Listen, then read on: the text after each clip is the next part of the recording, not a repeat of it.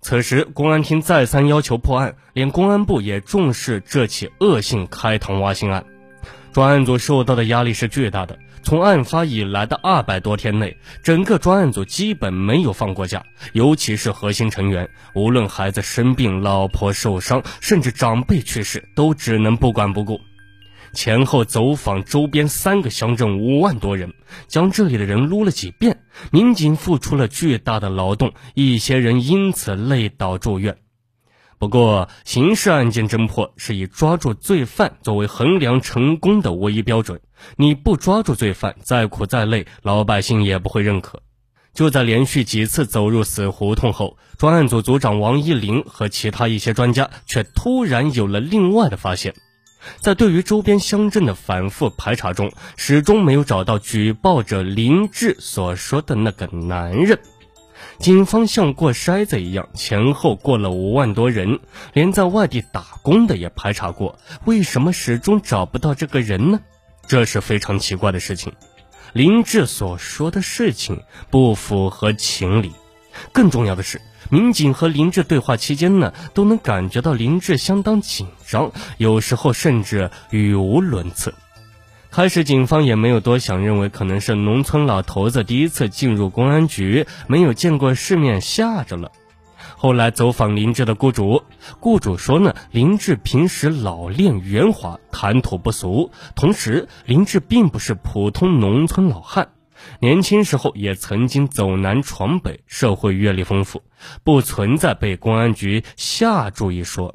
更重要的是，林志居住的小屋距离案发现场仅有不到一百米，他又经常四处放羊。这么长的时间内，林志为什么没有发现遗体，甚至连尸体的恶臭也没闻到呢？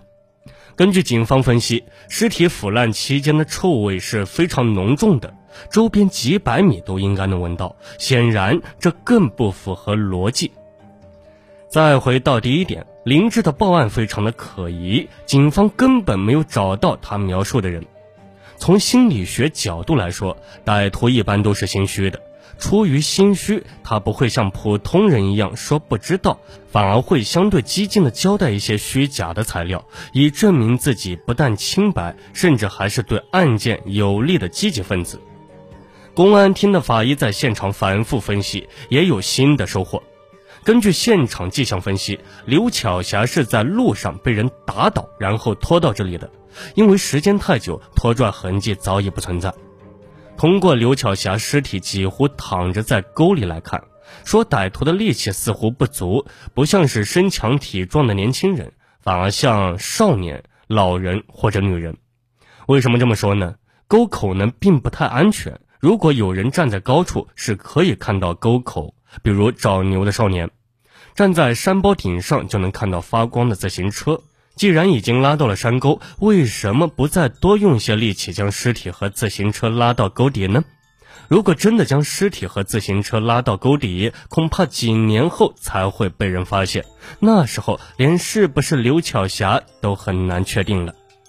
唯一的解释就是歹徒力气不足，实在不能搬动。沟口往内荆棘较多，地还不平，只有身体较为强壮的男人才能拖动尸体。同时，尸体腐烂，无法确定刘巧霞是否被强奸。现场尸骨附近却出现了一根细短的木棍。沟内没有树木，自然不会有木棍。这种木棍不能打人。刘巧霞身上也没有被木棍打击的痕迹，这根木棍是干什么用的呢？另外，刘巧霞被打倒后重伤没死，歹徒杀人灭口完全可以用手掐绳子勒，可以用附近的石头砸，为什么歹徒残忍地将刘巧霞开膛破肚，还割走心脏呢？这也不符合逻辑。全国著名的犯罪心理专家对于这个案件很重视。在专案组的邀请下，他们开始绘制凶手的心理脸谱。经过反复的分析，心理学家认为歹徒很可能是年纪较大的性变态者。这个歹徒符合性变态且性无能杀人犯的基本特征。他选择年仅十八岁、身材矮小的刘巧霞，主要是他从心理和生理上畏惧成年女性，尤其是少妇，只敢对这种小女孩下手。那根木棍可能是歹徒试图强奸，但因性无能无法成功后，使用木棍对女孩进行猥琐，作为一种发泄。至于开膛破肚还割走心脏，符合强奸失败以后的代偿心态，就像白银杀人案，歹徒强奸不成后割走受害者的乳房、阴部那样，侧线的凶手也通过割走受害者的心脏作为替代品。由此，心理专家就为此案侦破提供了新的思维。显然，这些描述都和林志较为符合。通过对林志背景调查，倒是没有发现他有什么劣迹。那么，年逾七十的林志究竟是不是凶手呢？这一切要由科学来证明。二零零五年二月二十五日，公安部邀请中国公安大学权威武伯兴教授来到邯郸，对林志和另一个嫌疑人进行测谎。让人震惊的是，测试中呢，林志的特异反应高达百分之百。武伯兴教授肯定地说，林志肯定是七幺三命案的真凶。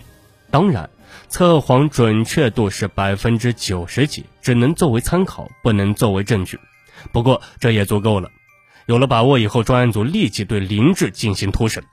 林志这老家伙社会经验丰富，开始装作老实无辜，拒不交代问题。自然，别说一个老头，就算江姐附身，这次恐怕也得招。也许自觉风烛残年，加不愿吃眼前亏，林志很快主动交代了罪行。林志说：“我是一老光棍，因为家里穷。”一辈子没娶过女人，到老了还为人打工。我是二零零四年二月八日来到磁县帮人放羊。我有个同伴，晚上不住这里，平时呢就我一个人孤零零的。我虽然老了，经常看一些色情书刊。我一辈子没碰过女人，现在快七十了，活不了多久。我想我就这么死了，这一辈子不就白来一趟了？六月开始呀，我就计划强奸一个小女孩。我每天都在路边放羊，观察来往的女孩。没想到磁县治安不好，这里女孩都很谨慎，无论上班下班都是三五成群，我根本没机会。二十六日当天，刘巧霞是一个人，所以你下手了。对。二十六日，我在路边放羊，突然看到一个长得不错的小女孩，自己骑车急匆匆赶来。我看周边没人，跳过去一拳打在她的脸上，被我打中以后，小女孩从车上摔了下来，倒在公路上晕迷过去。我急忙把她向山沟里拖，但人老力衰，拖到沟口就实在拖不动了。这时我看她手脚还在动，就拿起石头用力砸她。将他车里砸得晕死过去，又撕下他的衣服，将他反绑起来。我怕别人看到自行车，又回去把自行车也拖了过来。然后我想强奸他，没想到年纪大了，力不从心，根本做不起来。我很恼怒，心想我真不中用，白白犯了强奸罪，甚至杀人罪。恼怒之下，我在沟外捡了一根棍子，对女孩进行了猥琐。他动也没动，我看他活不成了，就自己回屋睡了。你开膛挖心是怎么回事？回屋以后，我特别害怕，怕女孩没死醒过来怎么办？我一咬牙，决定杀人灭口。我拿了一把剪刀，又返回现场。当时我也不知道她死没死，就用剪刀剪开她的肚子，然后挖出心来带走，这样她肯定死了。那颗心脏你放哪里去了？后来你们调查我，我吓得半死，急忙把心脏丢给狗吃了。